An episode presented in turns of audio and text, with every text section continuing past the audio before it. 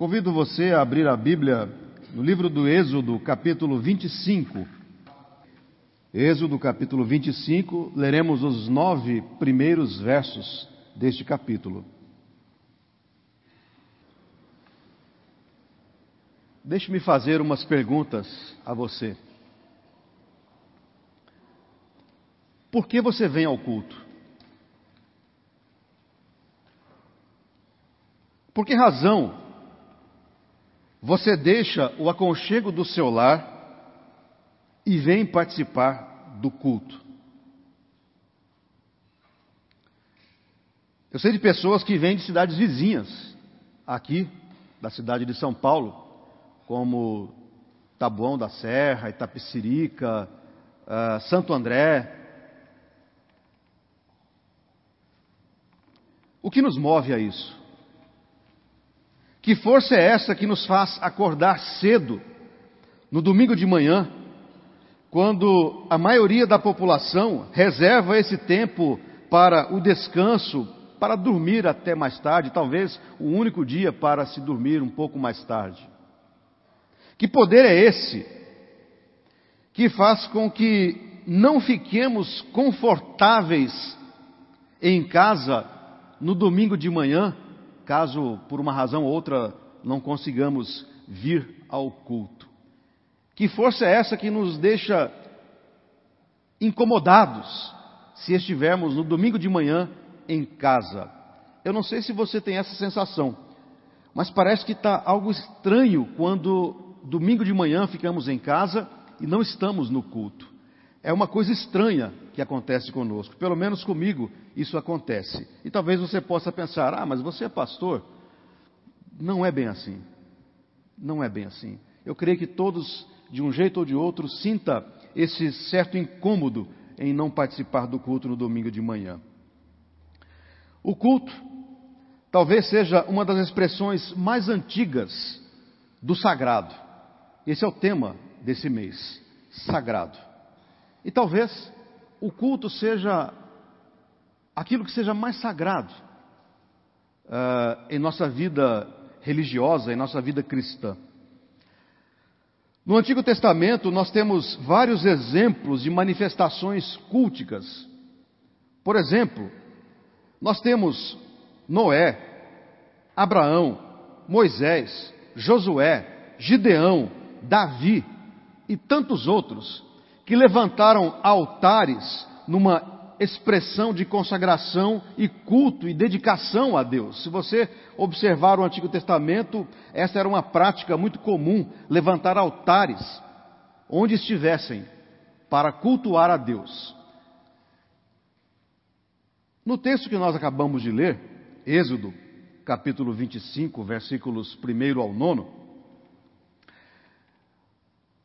É Deus quem ordena aos filhos de Israel a que construam um santuário. Nós temos aqui o início, o princípio das orientações de Deus de como os filhos de Israel deveriam construir um santuário. É aqui que começa toda a ordem, todas as descrições de como deveria ser o santuário para que Deus pudesse então é, ali habitar. Nesse texto, é Deus quem ordena é Deus quem fala aos filhos de Israel para que, segundo o próprio Deus, Ele mesmo, Deus, habitar no meio deles. Essa é a expressão. Vocês vão fazer um santuário para que eu possa habitar no meio de vocês, diz o texto. É nessa expressão divina uh, de que ele habita no meio deles, ou seja, no meio de nós ou entre nós, que podemos encontrar as pistas para a compreensão desse poder que eu acabei de perguntar a vocês. Que poder é esse que existe, que nos faz vir ao culto? O que te move a estar aqui nesta hora, neste culto sagrado? Porque ele é sagrado. Não é porque nós o fazemos, não é porque nós o dedicamos que este é o culto sagrado. Ele é sagrado porque Deus está entre nós, porque Deus habita entre nós. E é essa a razão do culto, de prestarmos um culto a Deus, para que Ele habite entre nós. No entanto, é preciso compreender o poder do culto na vida daqueles que creem nele, em Deus. Pois, em primeiro lugar, o culto sagrado é um momento de relacionamento com Ele. O culto é um momento de relacionamento com Deus. Ao ouvir essa afirmação de que o culto é um momento de relacionamento com Deus, talvez você possa não concordar completamente com isso e tenha a intenção ou a inclinação de contra-argumentar mentalmente aí no seu lugar, dizendo: bem, ocorre que nós podemos nos relacionar com Deus e isso não necessariamente precisa ser feito no templo e no culto. Caso você tenha pensado nesses termos, eu sou inclinado a concordar completamente com você. De fato, Deus é livre e pode se relacionar com seus filhos em todo tempo e em qualquer lugar. Lembre-se, Ele é livre. Deus é livre, não se prende a nenhuma regra humana.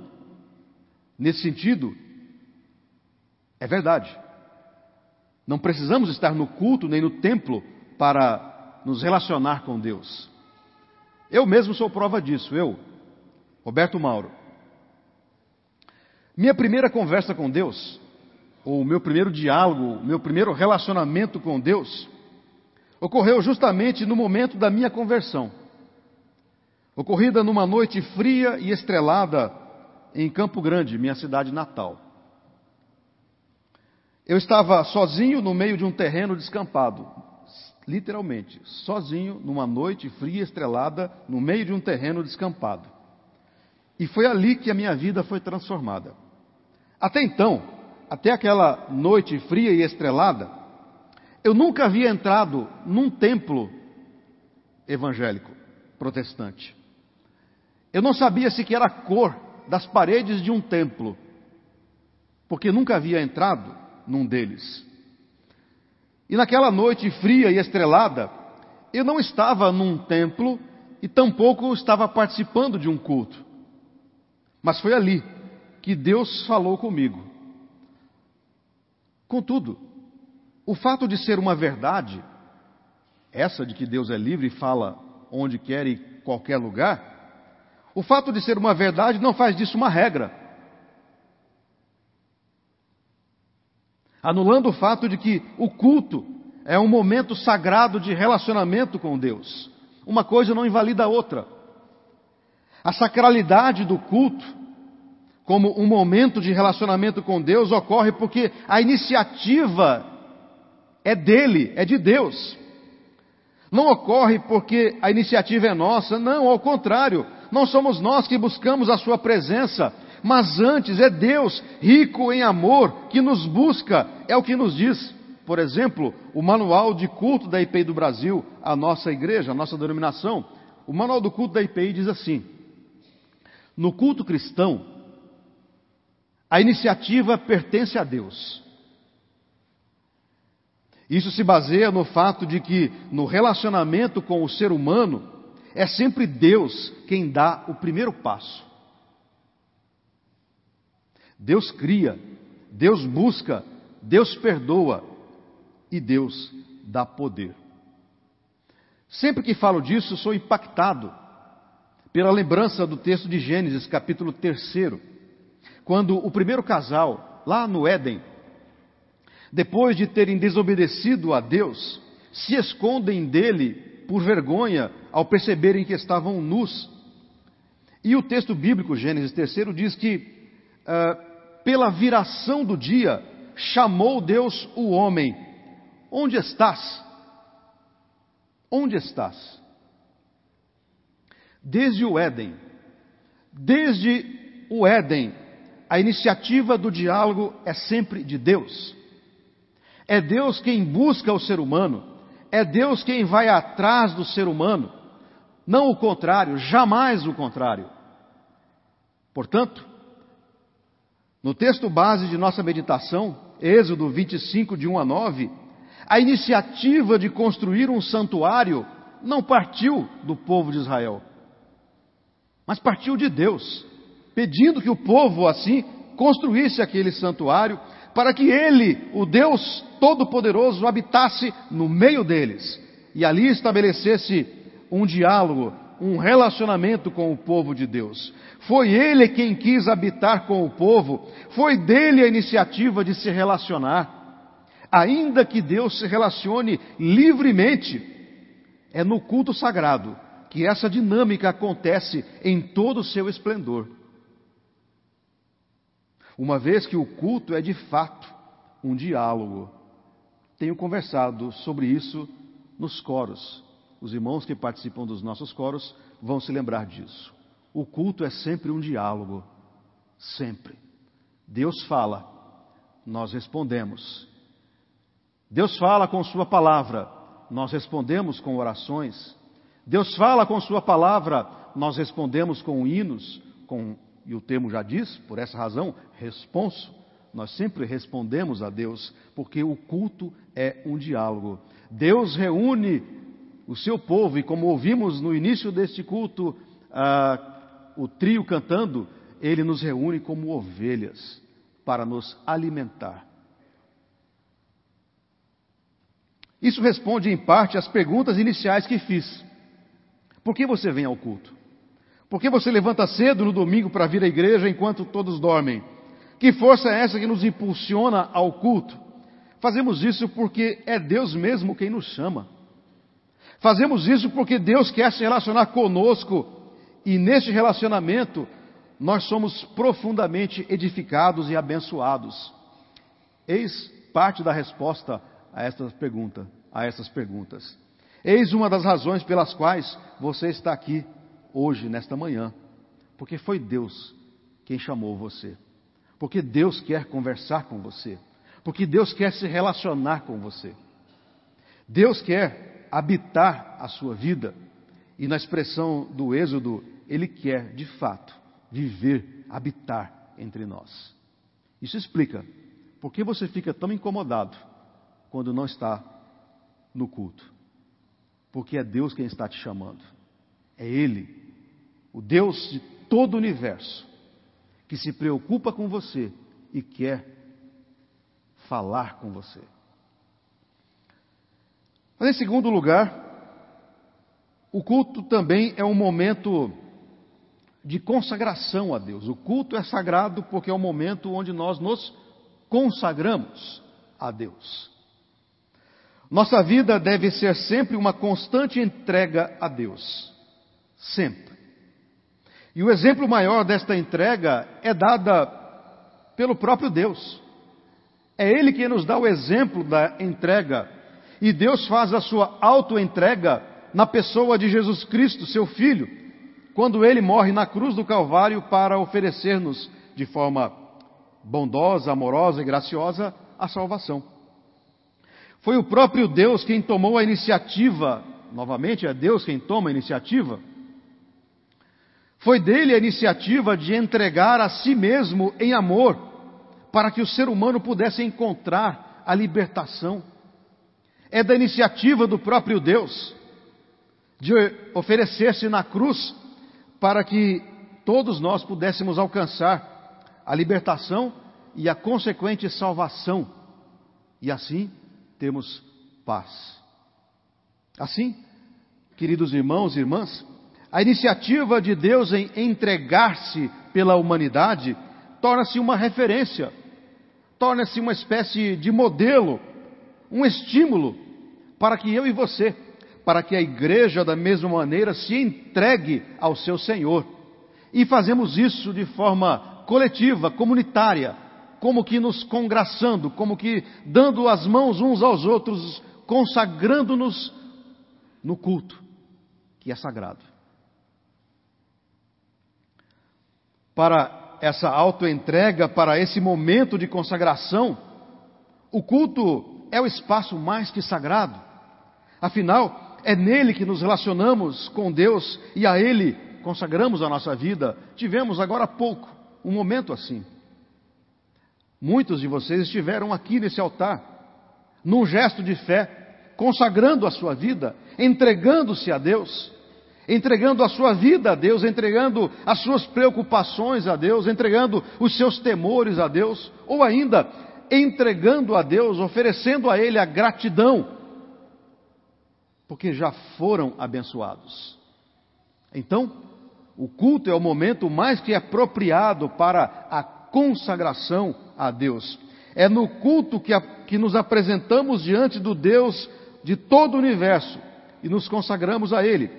Isso pode ser feito, por exemplo, quando vemos pessoas também se apresentando para professarem publicamente a sua fé em Jesus Cristo. Esta é outra maneira das muitas maneiras de consagrarmos a nossa vida a Deus. Quando temos cerimônias de profissão de fé, é um gesto assim, de consagração. É uma maneira de dizer ao mundo, quando alguém coloca-se nesse altar para professar a sua fé, é como se esta pessoa estivesse dizendo: Ei, mundo, eu creio em Jesus Cristo como meu Salvador, e nesse ato, a profissão de fé, consagro, entrego a minha vida a Ele. O culto é um momento assim, para entregarmos a nossa vida. É no culto que também nos apresentamos diante de Deus para consagrarmos diante dele as nossas dúvidas, as nossas dores, os sofrimentos. E ouvimos isso dele, do chamado do próprio Mestre, que diz: Venham todos, venham todos que estão cansados e sobrecarregados, e eu vos aliviarei. Mateus 11, 28. Mas também é no culto sagrado que oferecemos-nos diante de Deus como alegria, com alegria, as nossas ofertas, os nossos dízimos, o que também acabamos de fazer recentemente no culto. Portanto, a profissão de fé, a entrega de nossos sofrimentos, a entrega de nossas ofertas, tudo isso é a celebração santa e festiva de relacionamento com o próprio Criador dos céus e da terra. Deus busca com o seu povo, Deus busca o seu povo e os seus filhos e as suas filhas para um relacionamento. E é dessa maneira que nos entregamos a Ele. Esta é outra parte da resposta aos questionamentos iniciais que fiz a vocês. Por que vocês vêm ao culto? Por que você vem ao culto? Participamos do culto porque Deus nos chama. Participamos do culto e notem, nós participamos, nós não assistimos a um culto, nós participamos. Participamos do culto porque nos relacionamos com Ele. E isso faz com que o culto seja sagrado. Porque celebramos a presença do sagrado entre nós, que é Deus. Ocorre que essa iniciativa é sempre de Deus. Isso explica também, em parte, por que você está aqui nesta manhã. A terceira característica e razão pela, pelas quais nós estamos reunidos em culto e você está aqui nesta manhã é porque o culto é um momento onde os meios de graça se manifestam. É no culto que os meios de graça se manifestam. Sabemos que Deus é livre e que pode abençoar quem, quando e em qualquer lugar e tempo que desejar. Ele é livre. No entanto, o próprio Deus oferece maneiras específicas para abençoar o seu povo. De novo, é dele a iniciativa de abençoar o seu povo e as maneiras pelas quais ele quer abençoar o seu povo. Uma dessas maneiras são os meios de graça. Esse é um termo teológico, mas que nós fazemos sem muito perceber, de que trata-se de um meio de graça. O Catecismo de Westminster define a expressão meios de graça, o que são os meios de graça, como os recursos visíveis e comuns, pelos quais Cristo transmite à sua igreja os benefícios de sua mediação, ou seja, os benefícios da sua morte. Ou seja, os meios de graça são uma maneira visual para que nós enxerguemos uma bênção invisível. Quando nos reunimos em culto sagrado, Deus oferece-nos bênçãos que, invisíveis aos olhos, são revestidas para que possamos visualizá-las. Assim, os estudiosos estão em acordo de que, é, especialmente os sacramentos, a ceia e o batismo, são meios que Deus oferece ao seu povo para abençoá-los. São maneiras de tornar a bênção algo visível. Esta bênção é visualizada, pois, na água do batismo e nos elementos da ceia. Estes são meios que Deus oferece à sua igreja para abençoá-la. O batismo cristão é a manifestação visual de que morremos para aquilo que nos separava de Deus, o pecado, e ressurgimos para uma novidade de vida em Cristo. É no batismo que isso aparece. Desta maneira, o batismo significa a fidelidade de Deus, a lavagem dos pecados, o renascimento, ou seja, morremos para o pecado e agora revivemos em glória para a vida em Cristo. O vestir as novas vestes de Cristo. Vimos hoje, se alguém está em Cristo, é uma nova criatura.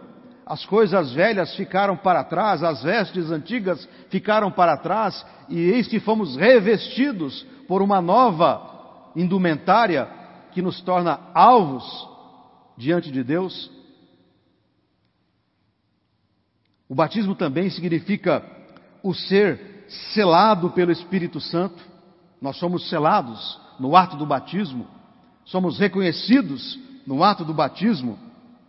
E também o batismo significa, por fim, o fazer parte do pacto familiar estabelecido entre Deus e seus filhos. Nós somos filhos adotivos de Deus, porque Deus possui um só filho, o unigênito de Deus, que é Jesus Cristo. No entanto, Deus, em sua infinita misericórdia, graça, amor, permite que nós todos sejamos adotados. E o somos na pessoa de Jesus Cristo. E assim, no batismo, nós somos incluídos nesta grande família que é a Igreja de Deus. Eis a manifestação visível de um meio de graça, o batismo. Outro meio que Deus, meio de graça que Deus se utiliza para manifestar a sua bênção ou a sua própria graça é a ceia. A ceia do Senhor é o sinal e selo da comunhão com o Senhor que foi morto, crucificado e ressurreto, mas também a comunhão entre os filhos deste Senhor que foi morto.